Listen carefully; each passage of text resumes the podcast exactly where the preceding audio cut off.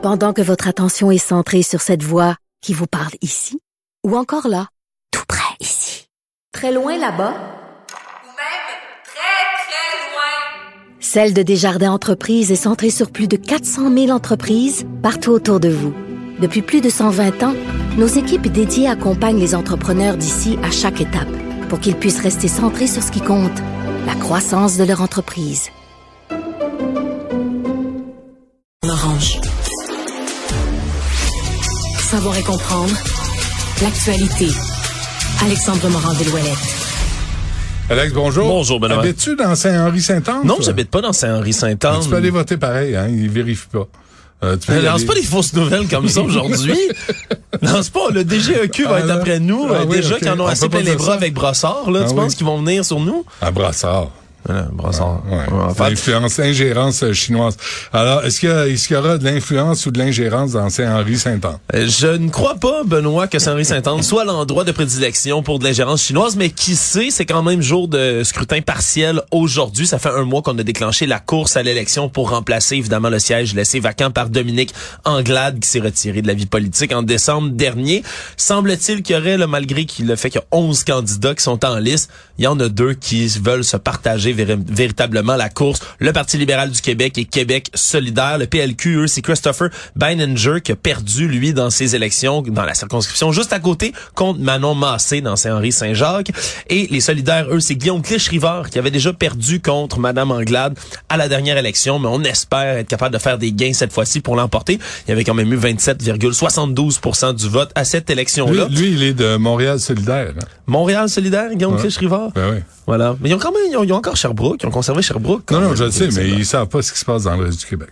C'est une... Ils sont là pour défendre Montréal contre euh, les méchants. Ah non, ils se disent eux-mêmes indépendantistes, mais contre euh, la CAQ. Voilà. Qui, qui a imposé une nouvelle loi pour euh, euh, tu sais, répandre un peu le français. Parlant de la CAQ, c'est Victor Pelletier, euh, le président de l'aile jeunesse de la CAQ, de la CRCAQ. 21 ans, le jeune Victor, lui, qui s'est présenté, qui a eu quand même euh, un tout petit peu fait la retorde durant la campagne parce qu'on a accusé la CAQ de vouloir acheter l'élection parce que sur des affiches électorales qu'il y avait, il y avait le, visage du premier ministre François Legault dessus, puis on promettait des baisses d'impôts, entre autres. Ben. Donc, il y a des gens qui ont jugé que c'était déloyal. Bref, la course se déroule quand même rondement. De 9h30 ce matin à 20h ce soir, on peut aller voter. Il y a déjà eu des journées de vote par anticipation la semaine dernière. Donc, bonne chance à tous les candidats en liste. Parfait. Histoire de VIH.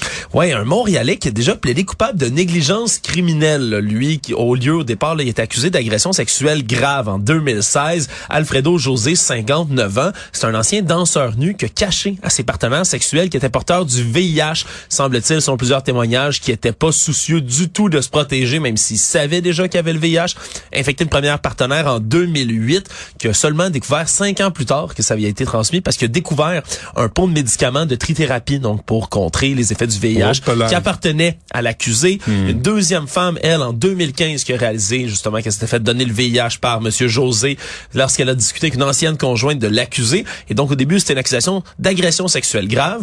Il a plaidé coupable à une accusation réduite de négligence criminelle causant des lésions en 2020. Le problème, c'est que là, ça fait trois ans que ça traîne, ça traîne, ça traîne.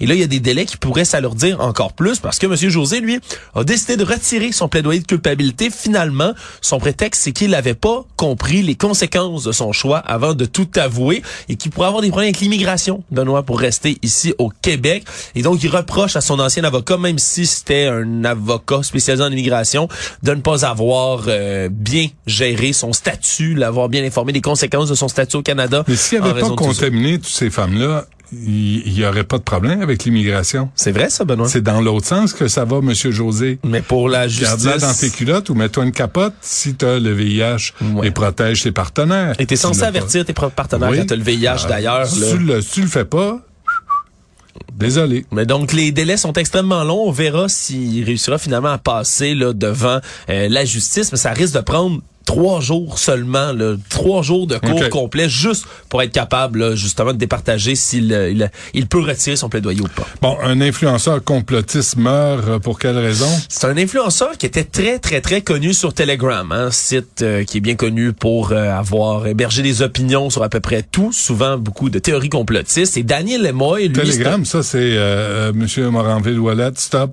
Euh, vous avez un rendez-vous, stop. pas, pas un télé, un le télégraphe, un télégramme, non, pas comme ça, mais ça s'appelle Telegram. Euh, C'est un, c'est un, c'est un ah. site dans le fond où il y a, imagine ça un peu comme un Twitter où il y a des pages, des forums de discussion, mais aucun modérateur jamais pour tout. Fait que t'as des groupes d'extrême droite, d'extrême gauche pour trouver absolument tout là-dessus. Hmm. Et c'est extrêmement populaire pour certains. Il y en a qui ont des dizaines, voire des centaines de milliers d'abonnés. C'est le cas de Monsieur Daniel Lemoy, qui lui était quelqu'un qui poussait beaucoup l'ivermectine. Tu t'en souviendras peut-être pendant la pandémie Oui. de COVID-19. Oui. C'est ce médicament qui sert d'antiparasitaire à chevaux ou à vaches. On le donne d'un usage vétérinaire pour être capable d'enlever les parasites de cœur, entre autres. Le problème, c'est qu'il y a des gens qui se sont mis en tête que ça, ça permettait de guérir la COVID-19 ou même de l'empêcher. Et chez les antivax, c'est extrêmement populaire parce qu'on se disait, ah ben si je mange ça, ben je vais être capable de ne pas me faire vacciner puis de poursuivre ma vie normale. Le problème, c'est qu'il y a des effets secondaires graves de consommer de l'ivermectine. Ça existe des comprimés comme ça pour les êtres humains pour traiter certaines maladies précises.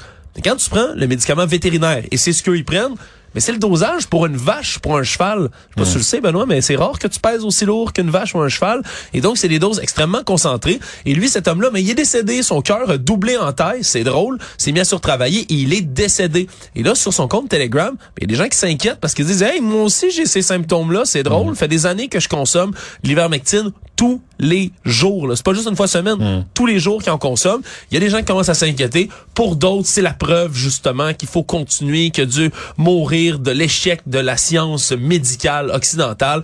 Bref, c'est quand même spécial toujours de voir qu'il y a des gens qui continuent à garder la foi en certains remèdes de cheval. C'est le cas de le dire dans ce Ben cas-ci, oui. même si ça peut causer la mort. Très bien. Alex, merci. Salut. À demain.